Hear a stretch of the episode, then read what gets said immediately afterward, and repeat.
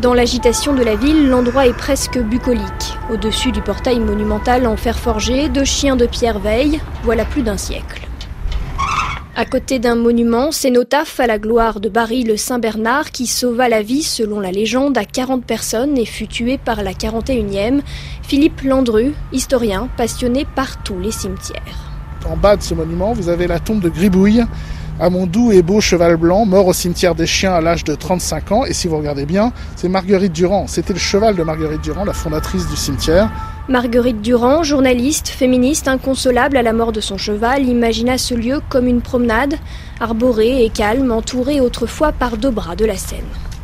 Au loin, deux silhouettes, stoïques. C'est un couple qui se recueille religieusement devant une tombe au ciment encore frais. Si elle aurait brûlé, j'aurais plus d'endroit pour me recueillir alors je me tâte si je dois reprendre un autre chien ou pas. Mais pour l'instant, elle est irremplaçable, quoi. Voilà. C'est ça. Bah Mais c'est très dur. Le deuil, il est très dur. Elle faisait vraiment partie de notre famille.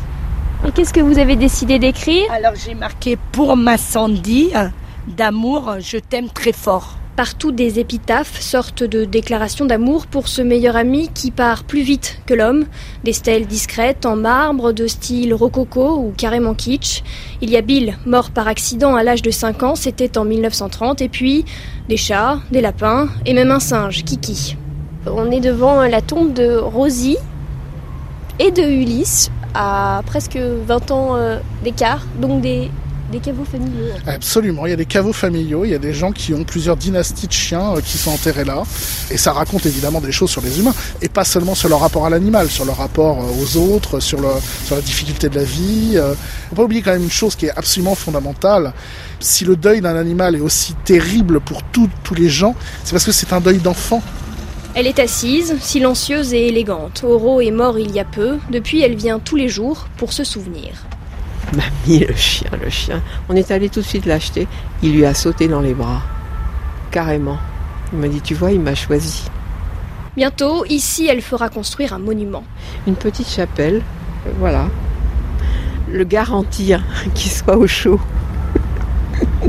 C'est ça, au fond? Oui. Euh, et une photo. Et une photo, c'est sûr. Et un petit mot quand même, parce que c'est un adorable petit roux-doudou que j'appelais roux-doudou.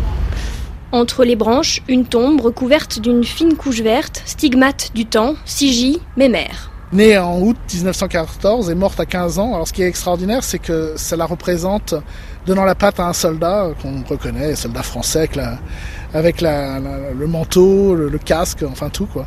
On est vraiment en présence d'un vrai patrimoine funéraire hein, qui est pas du tout euh, galvaudé quoi. C'est du patrimoine funéraire qui rappelle cette dimension importante du cimetière qui est sa dimension euh, liée à la Première Guerre mondiale, sa dimension militaire.